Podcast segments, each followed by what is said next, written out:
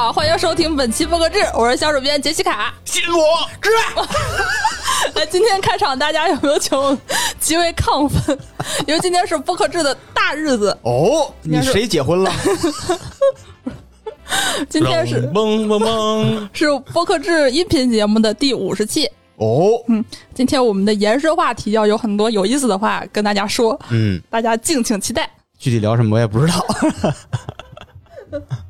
哎，本周这个播客资讯非常特殊，没有平台动态，啊，这应该是首次开这个天窗，但确实是我搜了半天，嗯、喜马拉雅、小宇宙什么的都没有特别值得报道的平台动态。勉强说的话，就是小宇宙现在评论区的查看方式有了一个改变，以前你需要点一下，然后选什么十点评论、最热什么的时间，然后现在的话，它是三个选项，你直接。陈列在那里，所以我觉得这个不太值得纸质报道吧，所以说我就想了想，平台动向就先空着了。对，没有新闻，是不是就是最好的新闻呢？其实我觉得也不一定。啊、还有就是，呃，本周播客动态倒是很多。首先是一个，呃，算是和播客比较相关的行业吧，就是出版行业，他们有很多那种像播客制一样的垂直媒体，嗯，然后有一个纸媒，同时他们当然也有新媒体，叫出版商务周报，嗯，然后他们第五百七十九期的这个纸质杂志的专题就是以播客为主题，因为现在很多编辑都在聊说，哎，要不要做个播客？他们就是对此进行了一个回应。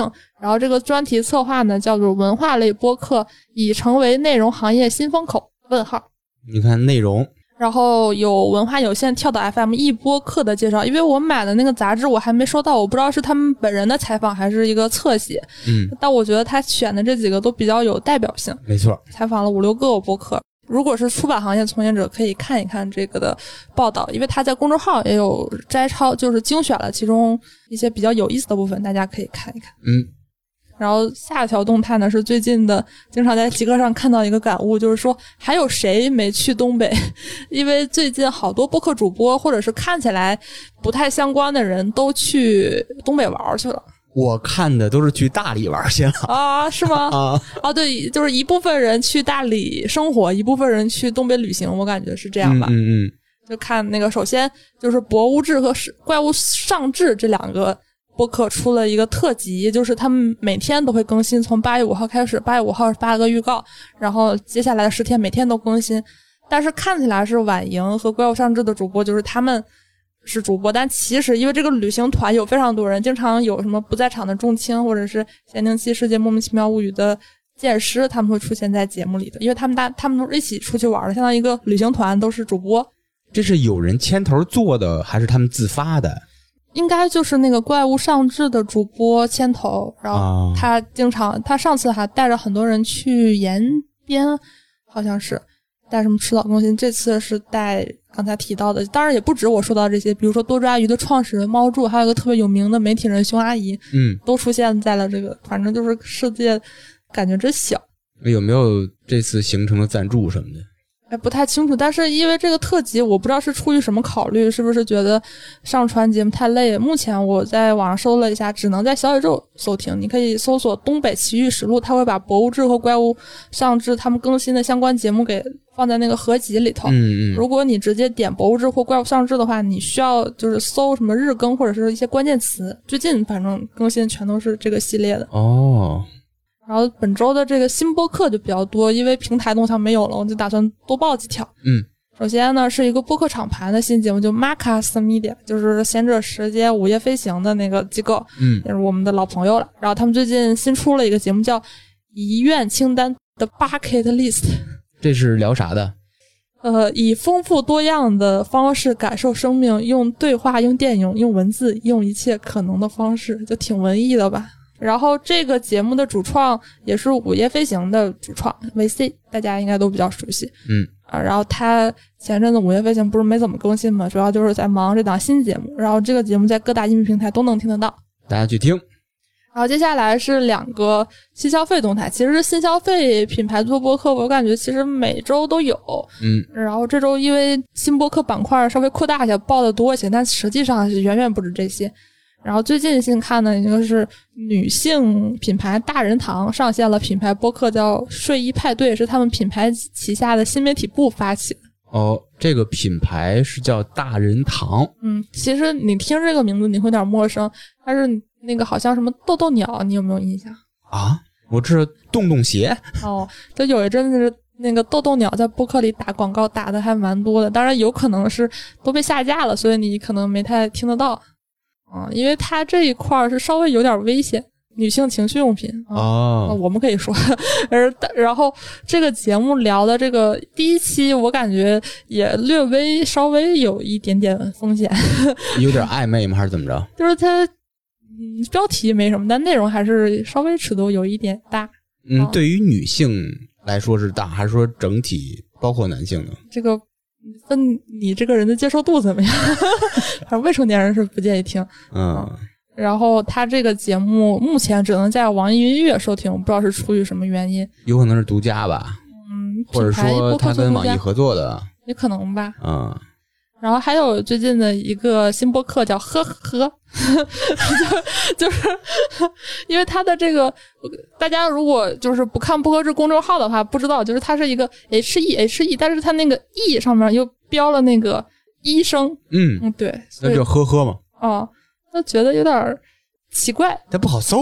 对，但是你如果你直接打 H E H E，你也是能听得到的。嗯嗯，这个是一个叫葡萄酒买手品牌 Simple Drinks，啊，你可以在他们平台上买葡萄酒。哦，这还是比较新兴的啊。我十年前比较关注酒这个行业，那时候还没有这个品牌。对我好像看他们品牌就是二一年哦发的那个首篇公众号，非常新。嗯，然后他们这个节目里头就是聊很多酒的一些比较垂直的知识，也是跟其他新消费品牌做的播客有一点像，就是视觉做的非常好，啊，嗯，让我印象很深，然后有动图什么的，然后他们 slogan 就一起简单喝喝，简单聊聊。然后最近之前大家比较关注的那个声音恋综的那个主理人随意也经常出现在他们节目里。呃，如果对酒感兴趣的，大家可以听一听。没错。然后这个节目目前好像也是只能在小宇宙收听，我搜了一下其他平台也搜不到。嗯嗯嗯。那么现在咱们可以捋一捋关于酒这个垂类的，相当垂的有几个播客了都。哎呀，我听的少啊，我就知道有杯弓蛇影，啤酒十五局，然后这个呵呵，随意有一个酒鬼电台，但是跟酒本身相关没那么大吧？有可能是酒的故事哈。嗯，大小咖啡也聊过一些酒相关的，嗯嗯嗯嗯。差不多了吧？嗯、暴露咱们听 听播客，哎，我觉得实际上肯定不止这些，我们肯定不止。我们以后可以就是像那种品酒大会一样，做一个品酒类播客大会。哎，这个好，这个好。对，我们最近在逐渐的发展成一个播评节目，看大家最喜欢听我们那个推荐节目。来一期就直接的酒评测，跟着桌上摆一百多瓶啤酒，大家一边喝一边品，一边聊这个酒啊，这个颜色了，什么琥珀色了，这香气有什么吐司的香气啊，葡萄干的香气啊，那挺牛的。嗯，啊，你和老袁两个人应该可以。然后只能录半个多小时，就都都都嗨了。我平常还得多锻炼锻炼我这个酒量。然后本周海外的动态还挺好玩的，就是呃，Spotify 这个老朋友，我总觉得他是又先进又落后。他最近出了一个标签儿，就是播客标签儿，嗯有点像网易云。你现在点首页就会有一个专门的播客 tab 嘛？啊，你看，就是国内这么早就有了，包括 QQ 音乐也也早就有那个电台或者是播客 tab，对啊，他才有。你看，因为它主打还是音乐吧。对，就之前基本上我看那个介绍，就是说播客和音乐都是混合在一起的。你听的播客会混在一个叫做 New Episodes 的播放列表，嗯呃，所以说就是以前给人感觉就相对来讲，你在 Spotify 上听播客是不太直观。那现在你可以选的这个，但是目前只有安卓用户可以用，iOS 还没开放。嗯嗯，然后下一条动态呢是这个 Spotify 的老朋友 苹果，这咱咱咱没外人，全是朋友。然后那个苹果公司就是很有钱嘛，他们也有那个 Apple TV，所以说他们业务线比较广泛。它这个动态主要还是跟 Apple TV 更相关。嗯他们和一个叫 Futuro 的播客制作公司签了一个协议，就是说我给你赞助你未来播客的开发和制作，但是你旗下播客的什么改编权啊什么的是要优先给我的，哦就相当于一个收购。我听起来更像是或置换吧。感觉像是一个小鸡儿给它养肥了，我优先吃你的感觉是那意思呃，思。算是孵化吧。嗯因为那个苹果电视他们之前就已经根据两个播客，一个叫《We Crashed》和《The String Next Door》制作了剧集，都我搜了一下，都已经那个可以看了。嗯所以他们可能觉得说播客是个比较好的这个素材来源、版权来源。他们之前也和好多那个播客公司达成过合作，据说，但这个我是有点迟疑，说总交易应该达到一千万美元。我其实觉得不止，嗯但是它这个呃文字里头没有体现。我看了一下，我觉得稍微提一下，就是说这个和播客公司的合作都是苹果 TV、Apple 哦 TV 那边牵头的，就是苹果他们觉得播客部门还是需要保持一些中立，所以他们不跟这些播客直接接触。就是苹果播客还是希望做一个就是去中心化的平台嘛，我这么理解。嗯嗯相对来讲。然后最后一条动态呢，看起来是个挺小的事儿，但我其实觉得有可能会出将来中文播客的一个小隐患，就是最近特别有名的那个主持人奥普拉，他自己有个播客叫 Radiotopia，嗯然后他的粉丝做了一档播客，我不太会读，反正就是那个奥普拉的公司把这个粉丝播客给告了。啊？为什么？就是说，那个奥普拉的商标被滥用了，未经授权使用了这个奥普拉效应。因为实际上来讲，你我觉得说平常，我觉得可能大家觉得，哎，我的粉丝做了个播客，那我还挺开心的。嗯但比如说我在想，如果我一个月可能靠播客就靠平台那几百几千块钱，那我粉丝的播客，比如说叫什么差点联盟，他们月入上万，但是他们可能就是靠说说大明的隐私，只 是爆料我 我突然才醒过来，是你在聊我。对，就就是这种感觉吧。包括闲聊，现在不有很多听友群做播客嘛，就不挣钱、都一切好说，或者是少量的挣点平台给的钱也没什么问题。嗯那如果突然有一天他们接了广告，那是不是会有隐患？如果说他们甚至比如说会在听友的节目里头分享一些，比如现场录制一些不能播的东西，啊可不可能亲就是反而给闲聊造成负面的影响？有这风险？现在目前我觉得大家是出于热爱做的播客，不太会有这种风险，嗯，但是不好说这个行业有坏人。对，很有可能会有一些好事之徒挑事儿什么的。嗯嗯嗯，这个其实我觉得大家应该呃算是警醒一下吧，当然跟目前的关系不大了。我们也希望不克制的粉丝 咱们的订阅已经五百了，是吗？牛逼。这五百都是好人啊，都是好人。包括未来这五百之外的六亿多人也是好人，也是好人。行，以上就是本周的资讯环节。呃，今天的延伸话题呢，其实没有特别明确的那个大纲，就是以前录播客制还是非常严谨的。对我们就今天就想水了呗。也不是，我是觉得大纲可能它某种程度上呢能保证这个结构的严谨性，嗯嗯，但是实际上可能会限制这个情感的流露。啊，你就懒得做大纲了，你就直接 说吧。也不是，呃，就是今天有一个突发的这个播客大动态，嗯，播客那个资讯里头没有提，也很难提。就 GQ 又爆了一个关于播客的，是啥呢？啊，就是吐槽播客人。他是吐槽是吧？哦，对他肯定不是那个李宗正，他吐槽了四十八条，应该是。吐槽的是啥？我记忆比较深，就是和我比较重的点，就是说，呃，喜欢听播客的人呢，喜欢独处，但又不喜欢独处的孤独，想听人说说话，啊，这就很别扭，就是别扭的人、哎，这个确实跟你挺像的，你就是一直那么别扭的人。啊？是吗？你不是吗？我不是，嗯，我不怎么听播客。就是剪播客剪到凌晨七点，但从来不听，是吗？凌晨七点是早上七点，吃完早点刷牙我就来了。对，这只是为了这个喜迎播客制五十七没睡觉，兴奋的辗转反侧。对对，一边兴奋一边剪别的节目，特别开心。开心开心。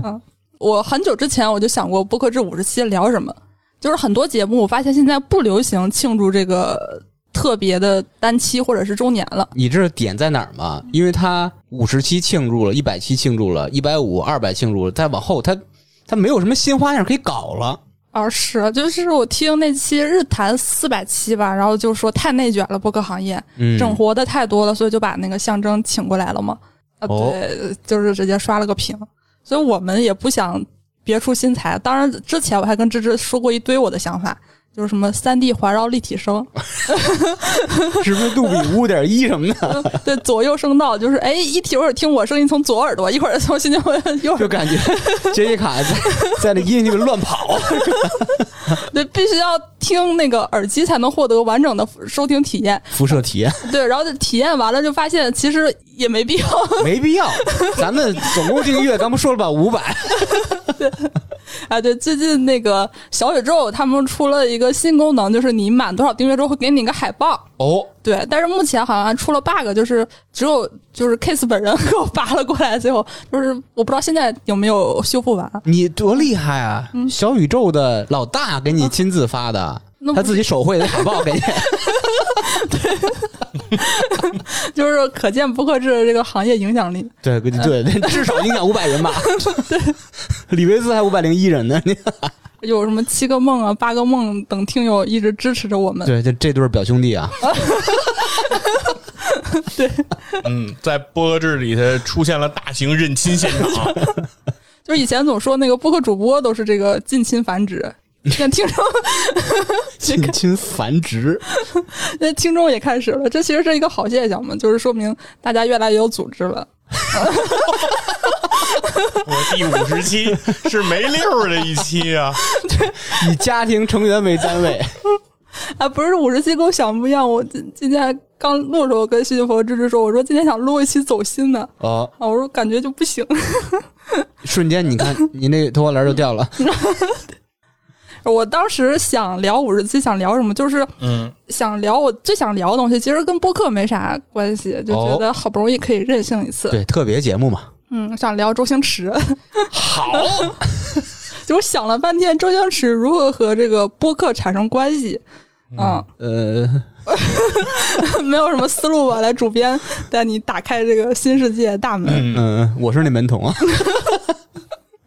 然后我我我首先说一下，就是我为什么会特别喜欢周星驰。我我其实我以前觉得这是一个挺普遍的现象，我以为世界人民就是都喜欢周星驰。哎，全华语区吧，包括东南亚什么都会喜欢。但我其实我很少在我的生活中碰到同好我就喜欢啊，啊，我巨喜欢周星驰。是吗？啊 那天问你的时候，那时候周星驰前些日子六十大寿的时候，我是亲自在家里给他点的蜡烛。白的吗？哎，可别瞎说。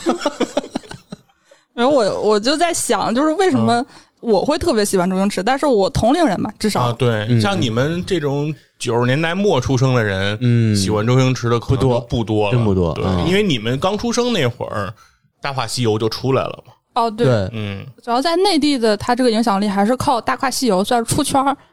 对我来说，我比较喜欢周星驰一个原因特别简单粗暴，就是我们家没有有线电视，还交钱，然后我爸妈可能就为了省钱嘛，就就是我所以我就是演给你看是吗？我演的周星驰。就给我租碟，那那其实是日积月累也挺贵的。嗯，但好像就觉得说你好歹看了个东西，哦。电视，反正我到现在我们家都有这个观念，就看电视是浪费时间的。哎，有这点感觉啊、然后再就是嗯。盗版碟也特别便宜，就是到后期 VCD、DVD 发展的比较好的时候，就是比如说一个周星驰全集，四十多个电影，可能就十五块钱。那是属于我不知道佛爷听没听过之前咱们那个叫 SVCD，哎，对对对对对，啊，超级 VCD，哎啊哎，DVD 科 SVCD。哎，那是读机，不是读机，那是读读 SVCD 的机。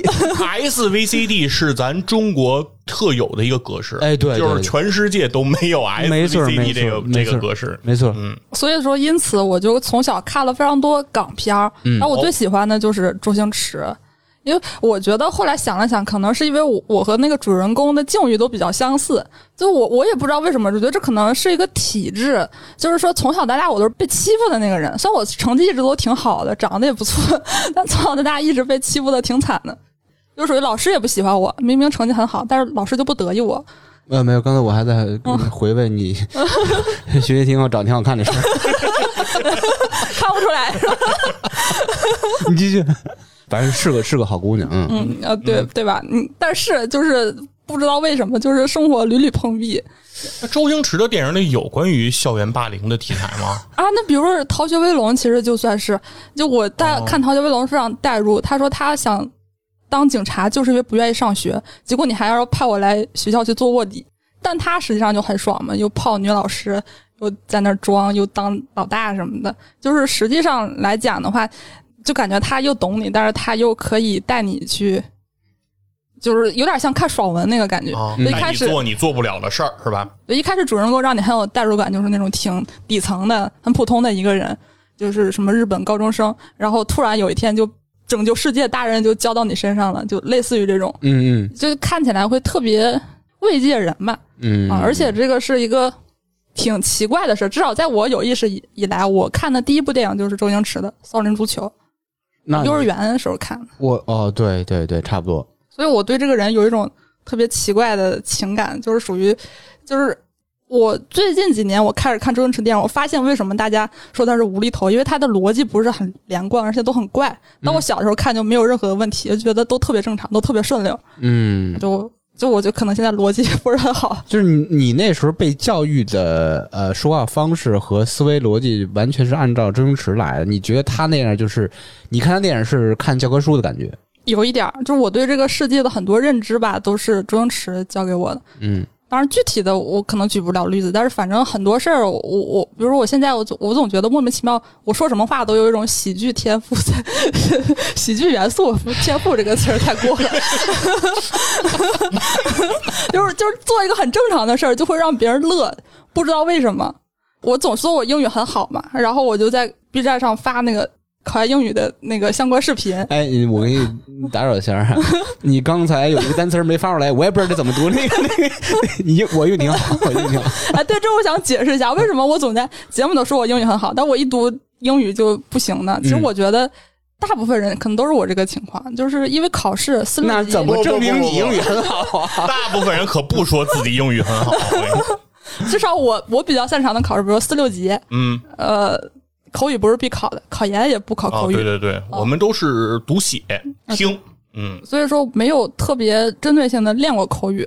然后我当时考研英语是我们那个机构的全国第一，当时还哇，对哇，被邀请到北京去参加个什么颁奖礼，还给我两千多块钱，还大红花 是吧？报报销那路费。那时候我人生的高光时刻，我就后来分享了一下我的那个英语学习，但我弹幕上最多都是哈哈哈哈，我也不知道为什么，就是、哎，对我听罗永浩讲过这种，就是说考研机构给这个考试特别好的人发奖金和这个奖状、发花儿，搞这种颁奖典礼。然后罗永浩说，他那当时他办英语培训机构的时候，他说我们机构从来不干这个事儿。他说，因为我知我们深刻的知道，考得特别好的那些学生，不是因为我们教的好，是因为这些学生本来就好。所以说，一旦有这样考得非常好的学生，我们就会老师毕恭毕敬的过去给那个学生鞠躬道歉，把他的学费退给他，说对不起您，耽误您时间了。哎，罗永浩应该说新东方吧，而我、呃，他讲的是他后来创办的自己的那个老罗老培训罗，对老罗和他的朋友们，就我觉得正经公司还是经常会干这种给人颁奖的事儿吧。哦，对，S 为什么跑得这么远？然后我想想刚才说到哪儿了？周星驰英语特好，史史蒂芬周，你你想象想说你讲的这个事情，别人觉得很有喜感。嗯，对对，所以就是 你教人英语嘛？嗯，其实对我最直接影响一点，就是我从小到大我心情不好的时候，基本上就是看周星驰的电影，尤其是最看的最多的就是《逃学威龙》《九品芝麻官》和《国产零零七》。对我经常跟我爸学那《国产零零七》的一个台词，就是就算是一张纸、一条内裤，也是有它的用途的。呃，我我考你一下，那个说这个台词儿人叫什么？不知道，就知道是周星驰的那个上上上司，我也 我也我也不知道这是谁啊。啊、我也不知道，把自己给问住了？忘了，反正是一个反派。嗯，哦，对，就是我后来在想，为什么周星驰对我有那么大的治愈效果？我后来还写专门写过一个文章来解读一下为什么。写过一篇文章，呃，就是就是就是还没有发表，你可以在 EBM 发表。对就是我那天看了一个梅雪峰的影评，就是说周星驰这个人是是很残忍的一个人。哦，啊，就是他的论据主要是因为大家都知道周星驰电影里的龙套都比较出彩，嗯。但是大家都是以一种比较滑稽，像小丑一样的方式，尤其是最典型的功夫里头那个城寨里头有一场，就大家很多奇奇怪怪的人那种功夫什么的，一方面是有一点深藏不，但一方面也是稍微有点奇观博眼球的那种，嗯。他是高度去掉这个人的人性，就表现他的某一种特性。但是我其实觉得这个不能算是残忍，就是说你至少还是给这些人一个机会，这些比较底层的人一个在镜头上出现的一个。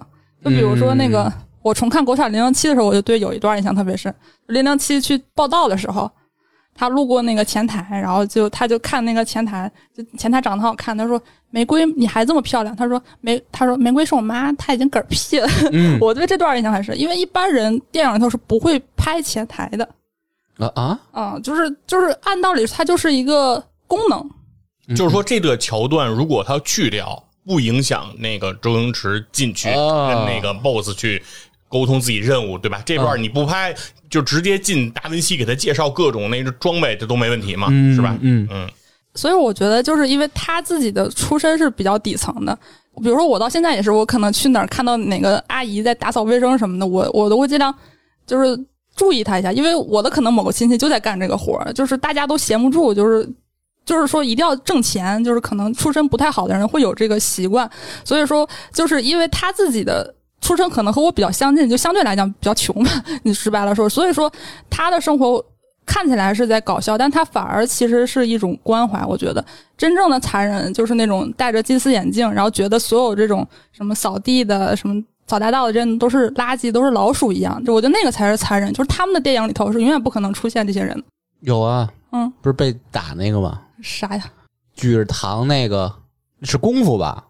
哦，那个对，就就周星驰就很讨厌那种金丝眼镜那个，对对，穿着西服，就是我觉得那种才是残忍。如果你说周星驰是残忍的话，我觉得稍微是有一点过了。啊，我还没想那么深。然后再就是，我觉得这可能也是一个呃沟通的一个方式，就是说，如果对于一个出身底层的人来说，想在电影行业这个其实是比较精英主义的一个行业里头，嗯想出身的话，你其实只有一条路，你就是异化自己，要么就特别搞笑，要么就是或者是拼命，就像成龙那种路线。归根到底，还是不能真的像就是很多人文化的那些表达，是不可能给他一个就是向上爬的机会的。所以我我觉得周星驰对我影响也可能这点也是有这方面的，就是包括我和芝芝，我们俩就是在不录音的时候，我们两个其实是那个喜剧编剧，呃，不是，呃，我是你的搭档，我你可以说是你是你的助理。就是我和芝芝，我们俩经常会以各种就是脱口秀那个脚本的方式来吐槽我们的生活。呃，主要是工作。然后接下来就就想聊一聊就是工作的事儿。其实我在生活中经常吐槽公社。那天我在想，如果哪天吐槽大会主咖请了老袁，我可能就是可以写一季的脚本，就是每个人我都可以写个几百上千字吐槽每个人啊，就是每个人发言的那个那个脚本，我都可以那个写很多。我以为你可以吐槽每一个来过公社的人。不是他的意思，就是说，比如吐槽大会主咖，比如说老袁，还会请七八个哦那小咖，然后每个人轮流上去嘛。那几个小咖咱肯定都认识，你信吗？杰西卡的意思就是说，其他的那些人自己不用再准备稿了，哦直接接济卡给每个人都写好啊，然后上去就是怼老袁。嗯我觉得这也是在公社工作给我一个锻炼。就本身我这个喜剧能力吧，就是自以为有，现在我渐渐夯实了我这个自信。今 今天你可以念你给院长写的那篇稿，就是因为我刚来公社的时候，我是呃就是对公社就没有一点好印象啊，啊。对，就我来第一天见老袁的时候，他就迟到了。然后当时公社还在那个三里屯一个酒吧，大家可以想一想，就是一个公司在酒吧办公。然后反正就是林林总总吧，就是当时在北京实习，工资肯定就不高嘛，然后还不按时发，反正就 就基本上，我当时和波波和 TC 聊的就是聊天比较多，经常聊着很正常的话题，我就开始疯狂输出。他他们俩也是没工资的人，呃，说一下，波波是津津乐道的波波，呃，TC 是 远方周远方周末计划的 TC。对，然后当时我我现在也都觉得对不起二位，对，当然也对不起两位，就是我一直在，这我来精神了，说说。就是我觉得我说了太多这种负面情绪的话，两位哥哥没听进去的，天天乐乐呵呵。是在一片欢声笑语中，据说我们听到了一些负面的情绪。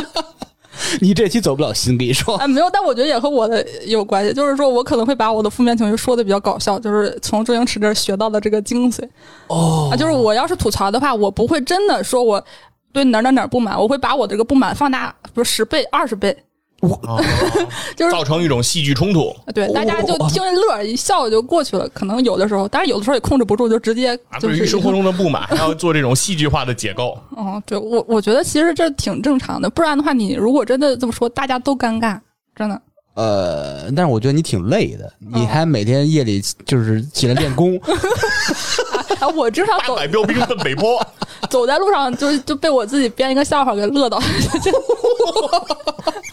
就就比 比如说，我前阵子去孩子是不是有点儿去见我的一个大学室友，就是大家都是一个大学的一个上下铺的关系，但是结果人家现在就是工资呃就是比如说好几倍，然后还有什么奖金绩效这种没听过的东西，又稳定又什么住房啊、餐厅都有补贴各种的，就我们俩没法聊天，你知道吗？他的烦恼可能就是买房之类的，我的烦恼可能就吃饭吃不起，就是你聊播客呀？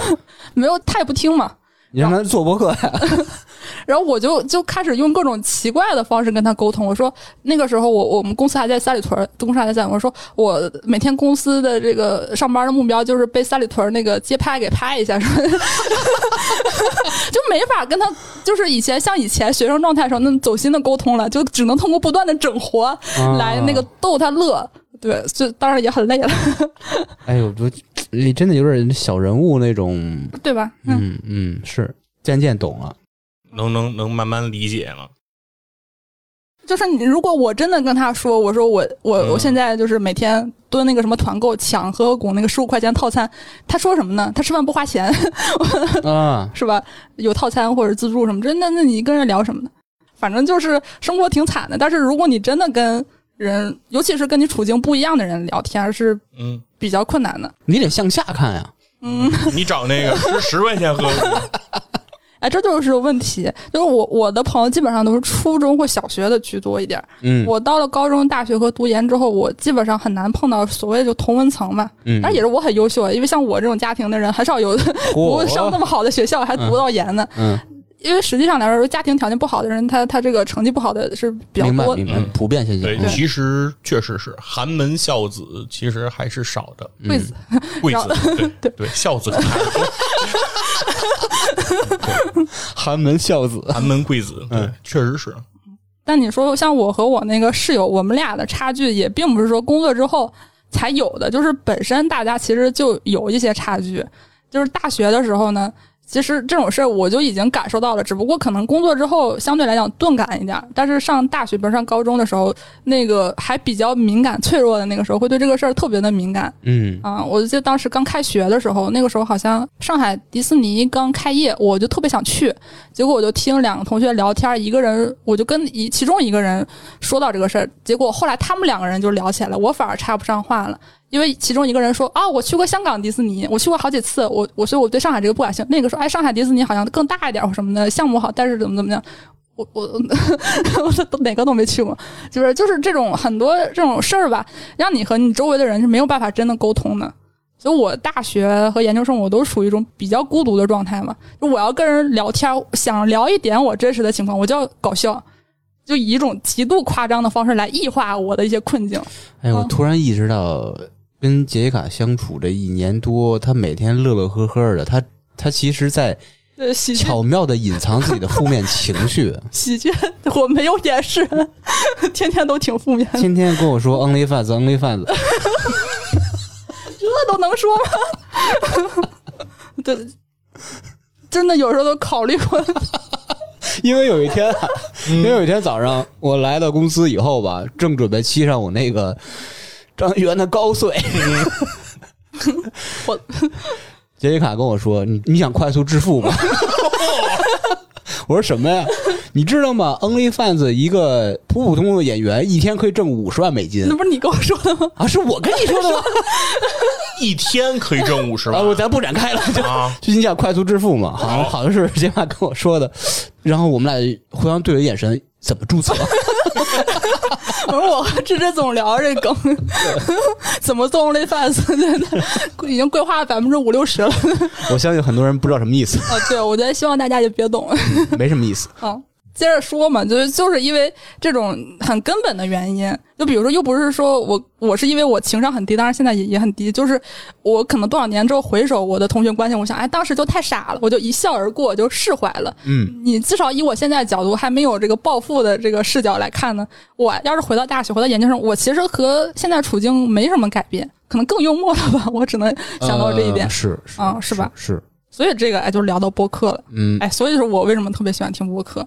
我家伙，你绕了二十分钟，这一大弯儿拐，是吧？那这个都是都是真真诚的，是是是真实的。是是是，怎么从周星驰过来的？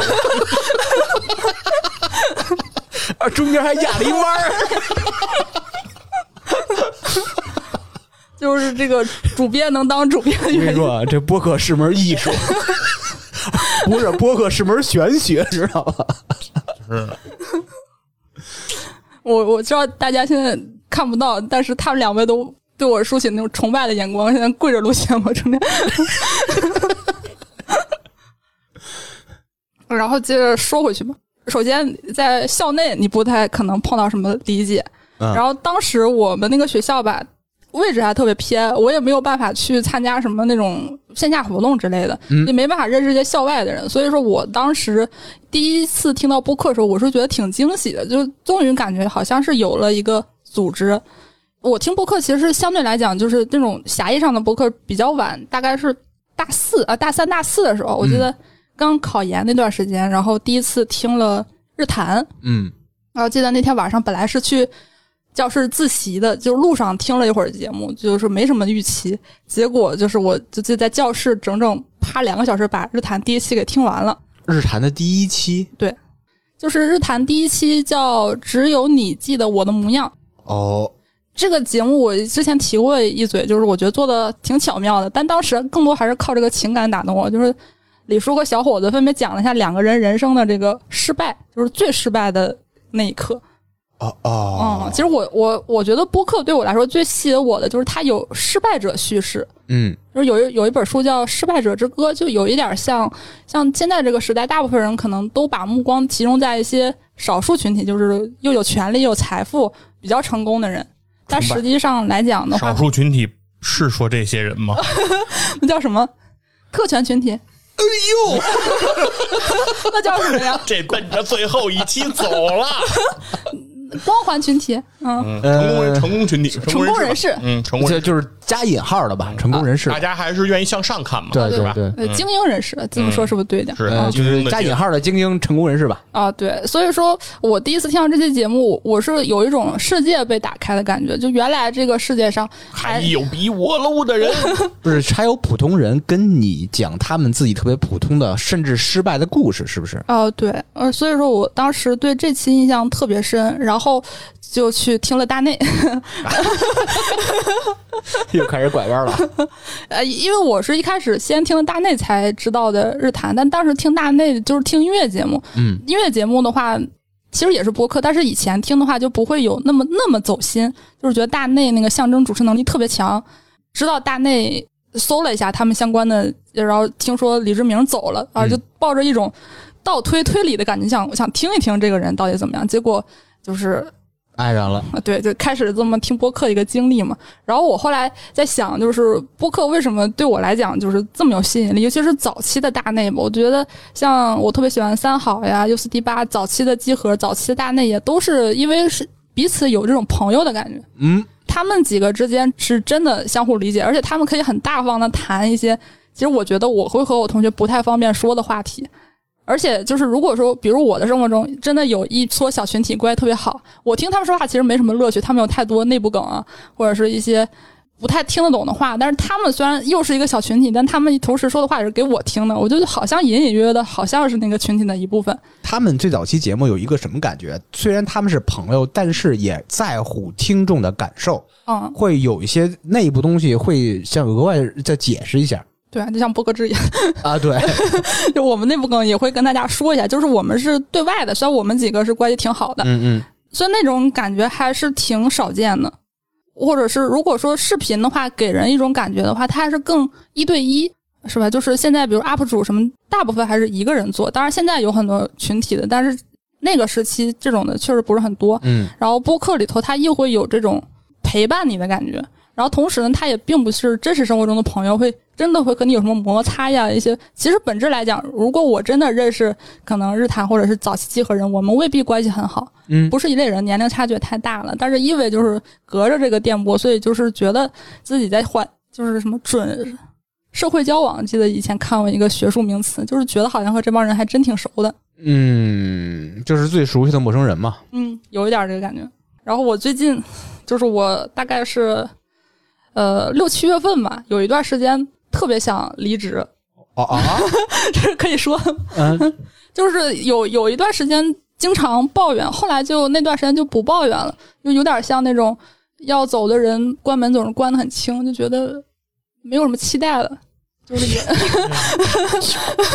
人之人之将死，其言也善。也也不想再说什么了，就是那种感觉，没有爱就没有恨了，就是那种。哎呦，但是有一天，我就是突然突然想起那个我本科毕业的时候，就我本科毕业，我不跟你刚才说的那个去领那个奖学金，嗯。然后当时还和我一个关系特别好的朋友出去玩儿，去三亚，就就我是东北人嘛，回老家回趟老家，然后去三亚玩儿的时候，本来就是给预算我我自以为留的很充足，结果当时是反正各种被坑吧，就具体原因就不解释了，就是特别惨，就在两个人在餐馆里头管朋友借钱什么的。就到最后，我就记得有一天去海滩旁边玩儿，按理说是最重头戏，有很多那个娱乐设施什么的。嗯我朋友玩了一个遍，我一个都没有玩，就是我觉得没钱了。但实际上我卡里还有一万块钱，但我就是舍不得花。我后来想，其实我当初留那个钱是想去播客公司实习用的，我愿意就是 交钱实习是吧？愿意。我我当时我我当时就是喜欢播客，喜欢到就是说你不给我钱怪不，得你是超游第一个付费上台的主播。不是说我给公播客公司钱，我就是播客公司愿意要我，我可以不要钱，但是我生活吃饭什么的需要成本嘛啊，。就是他能帮你度过一些，比如说那个青黄不接的时期，是吧？嗯对，就是三个月，就是嗯实习一般都至少三个月。我觉得我可能再多，我也没没没没那么有钱吧，撑三个月撑死了。嗯你想这一万块钱是你的梦想啊？啊，对，而且是我当时那个我大学时候做过各种各样的兼职，也也都不怎么挣钱。这个是奖学金，正好拿了一万多块钱奖学金，所以才能攒得下来。当时就觉得说是可能老天资助我的梦想。不是有可能是 Spotify 你说这一万当时要是买了比特币，别人今天说真哭了。所以我最近突然想到这个故事之后，我突然又又不是很想走了，就突然觉得说，其实呃就什么“不忘初心”这句话，我突然理解，就一想到这个事儿，原来我当初是这么热爱这个博客。其实我现在想一想，我也没有什么改变。嗯，嗯，我觉得我还是想一想，觉得能能待这个行业，其实不应该期待太多，本身就是也也不期待太多。现在其实我觉得也不应该有太多改变嘛，嗯。然后最近有一天和朋友聊天儿，就是女巫老师，呃，是日坛和营地啥都聊的一个嘉宾，他最近做了一个节目叫《胡川地心》，大家可以听听。然后我们俩那天随便聊天儿就提到了那个 CMJ，他知道我特别喜欢大师，就是早期大内和日坛的一个常驻主播，他是一个漫画家，但是我最喜欢他的播客。然后我就总想起，就是他在日坛早期讲的一个故事，这这个算不知道算不算洗稿，反正标明一下，就是来自于日坛那个，就是有一期叫《双面北野武》，然后他有一期就是讲北野武，大家可能都知道这个导演，但是对他的生平相对来讲不是特别了解。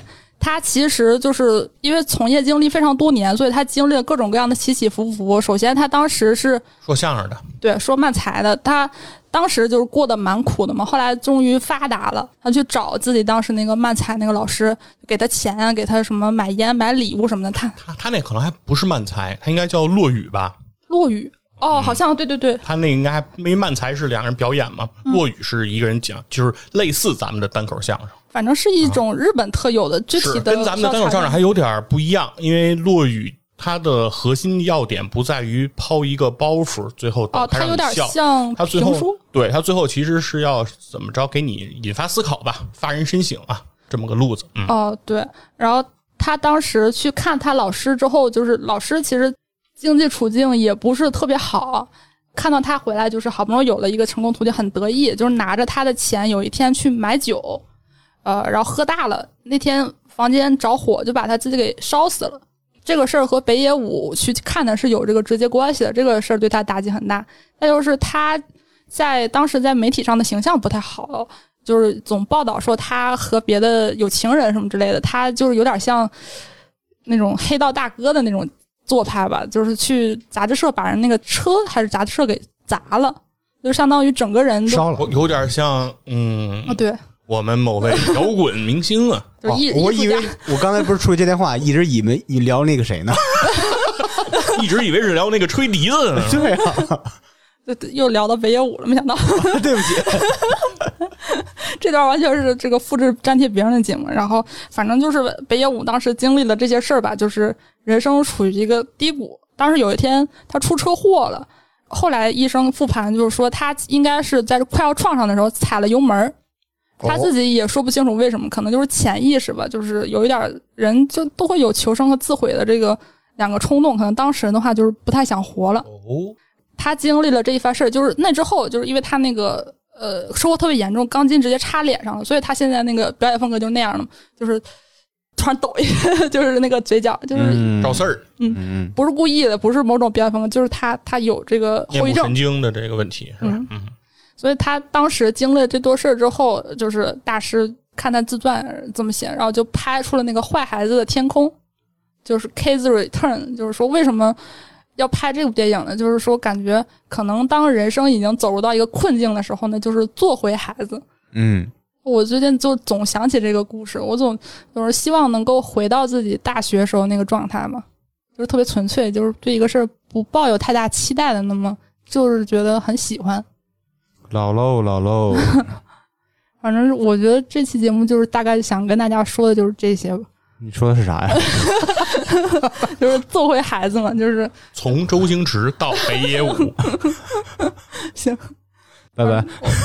我想了，然后这这期这个大概这个流程，虽然最后的呈现跟我想的不太一样，但是反正这个流程是我好久想了很久的。啊，你就想说，你就想表达，你一直憋着想把这事儿跟大家分享，是不是？今天就达成这愿望了，就就肯定祝福你，不是祝福你，肯定恭喜你，这是好事儿啊！嗯就是以上就是我想说的了。二位有没有什么？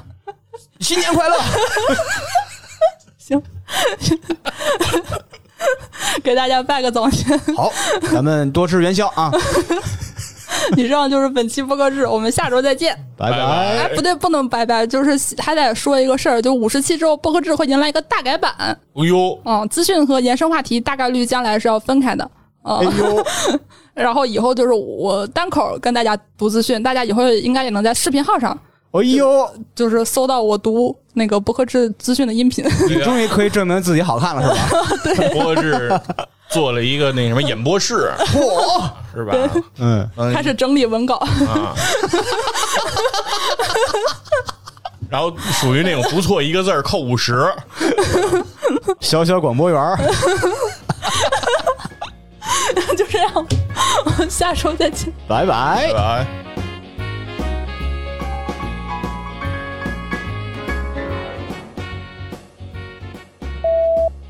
大家好，欢迎收听。这真重，汤汤的，我最近学会了那个 不是你是不是得重新报幕啊？学会了收紧核心。我行，今儿咱们仨人全都收紧核心录啊，比丹田气啊。action。